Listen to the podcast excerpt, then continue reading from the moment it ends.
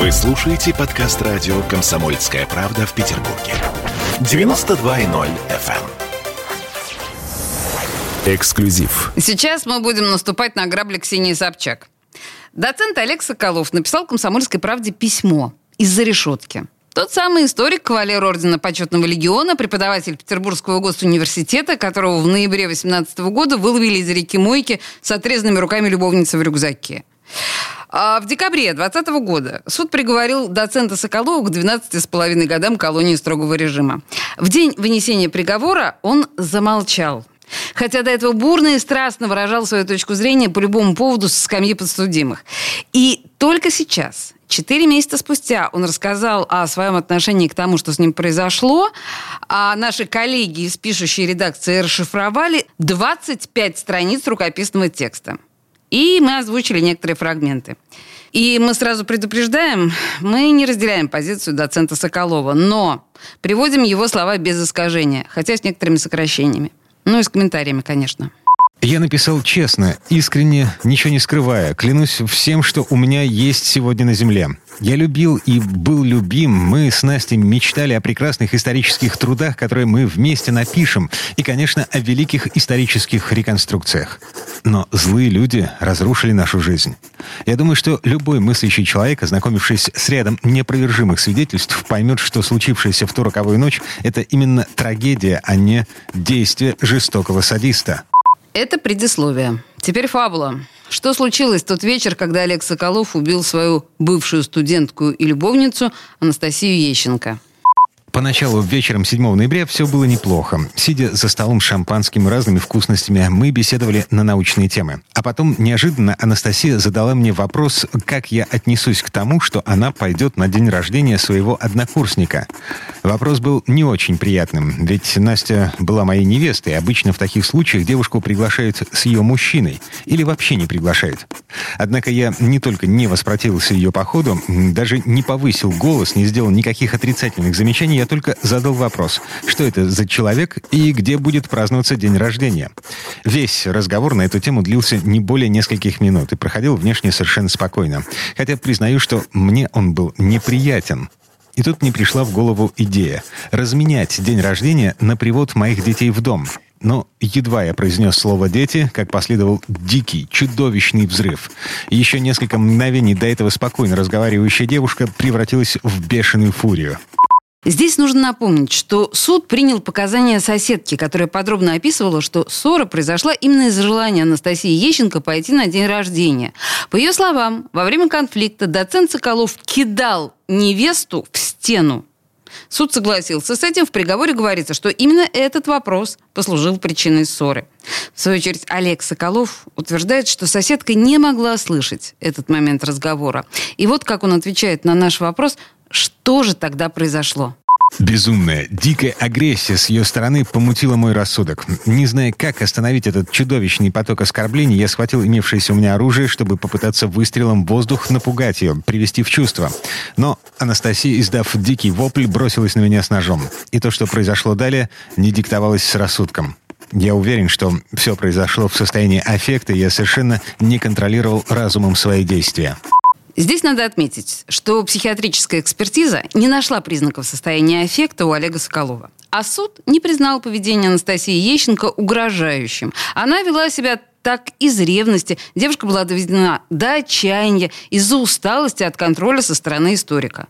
Возможно, поэтому она оскорбляла Соколова и его детей. Но насилия с ее стороны, опасного для жизни Соколова, не было. Вот что заявил нам психолог Светлана Филатова. Мы показывали ей видеозапись последней ссоры между Соколовым и Ещенко, которая сохранилась в мобильном телефоне.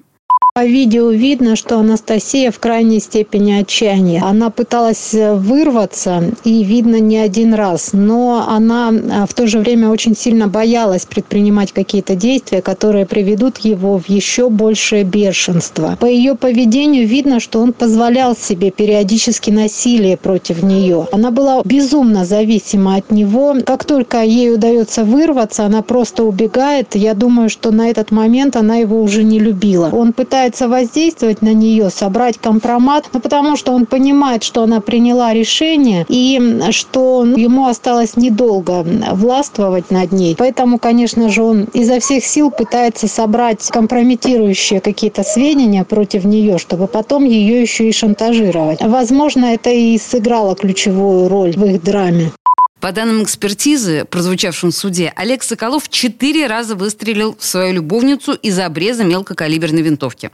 В суде он утверждал, что первый выстрел получился случайным, а дальше он ничего не помнит. Теперь давайте слушать, что доцент Соколов пишет о том, почему он решил расчленить тело. Когда через какое-то время я осознал, что натворил, я был в ужасе. Я решил себя наказать и уйти из жизни на моем любимом месте на стрелке Васильевского острова, надев свой мундир дивизионного генерала.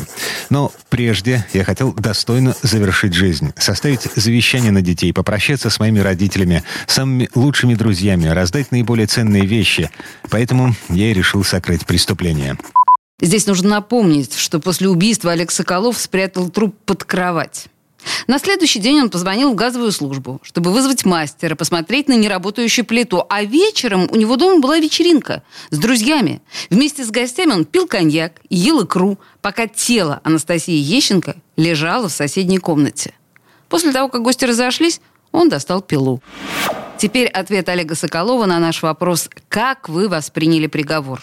Как вопиющую несправедливость. Как дань лжи большинства СМИ, избравших меня в качестве ритуальной жертвы. Находясь в заключении, выезжая в суд, я не раз беседовал как с заключенными, так и с сотрудниками правоохранительных органов. Нехорошо себе представляю, как обычно в настоящий момент наказывают подобные преступления. Шесть, семь или восемь лет тюремного заключения. И это если не признано состояние аффекта. Если же аффект признан, по Уголовному кодексу полагается три года заключения. Недавно по телевизору очень коротко показывали сюжет о том, как в Ленинградской области произошло точно такое же преступление. Также мужчина, мой ровесник, также молодая женщина, также совместный вечер, гибель молодой женщины и точно такой же способ сокрытия преступления. И что вы думаете? По этому поводу устроили десяток ток-шоу с возмущенными воплями участников? Ничего подобного. В новостях коротко сообщили о факте и показали только одно интервью с какой-то пожилой женщиной, знавшей преступника. Она сказала, что он был неплохим человеком, и она не не представляет себе, как такое произошло. Видимо, черт попутал. И все. Ни одного слова ни о каком маньяке или садисте. Известен старый принцип сенсации в средствах массовой информации. Если собака укусила мистера Смита, это не сенсация. Вот если мистер Смит укусил собаку, это сенсация.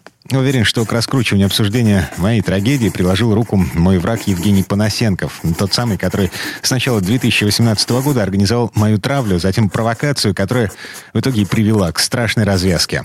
И финальный фрагмент письма, который нам написал Олег Соколов. Ответ на вопрос, что бы вы хотели сказать родителям Анастасии Ещенко. Перед вами я не могу оправдываться. Да и нет мне оправдания. Но я хочу, чтобы вы поняли, как и почему это произошло. Я надеюсь, вы прочитали предыдущий текст и понимаете, как это случилось. Но я хочу добавить именно для вас следующее. Я искренне, сильно, верно и преданно любил Анастасию. И она меня тоже. Пока на нас не обрушилась дикая, страшная травля. Слова, которые Настя записала в своем дневнике, тому несомненное подтверждение. Уверен, что у нас получилась бы хорошая семья, и мы могли бы прожить еще долгую и счастливую жизнь, ведь благодаря Насте я, будучи и так внутренне не стар, стал еще моложе. Нам было просто здорово, и мы думали только о счастье. Но в нашу жизнь вмешался нелюдь, не человек. Далее в письме идет подробный рассказ о Панасенкове, заявление о том, что Анастасия Ещенко изменяла Олегу Соколову, и слова о том, что тот, кто это все организовал, не только гуляет на свободе, но и похваляется тем, как он лихо устранил своего соперника. Автор пишет, что виноват, готов на коленях просить, чтобы ему хоть частично даровали прощение, но пусть справедливый гнев падет на чудовище, которое является главным автором трагедии. Конец цитаты. По нашим данным, после того, как приговор вступит в силу и Олег Соколов отправится в колонию строгого режима, он собирается писать книги. Две из них посвящены событиям наполеоновской эпохи. Третья по истории военного дела в 15-17 веках. Постскриптум. Историк Олег Соколов, по воспоминаниям своих бывших коллег, 40 лет назад стал причиной крушения корабля в Финском заливе, в результате чего погиб молодой ученый, находившийся на борту. Тогда Соколова наказали условным сроком. В 2008 году Олега Соколова в жестоком насилии обвиняла еще одна студентка-любовница. Она дала показания в суде о том, что он привязал ее к стулу и угрожал раскаленным утюгом. Пинал ее привязанную, когда та упала, угрожал закопать на стройке. Девушка подавала заявление в тогда еще милицию, но дело возбуждено не было. Сейчас многие говорят, что Ныне доцента Соколова настигло возмездие за все, что он совершил, в том числе за что-то, чего мы можем еще и не знать. Я Олеся Крупанина. Дмитрий Делинский, радио «Комсомольская правда», Петербург. Только у нас. На радио «Комсомольская правда».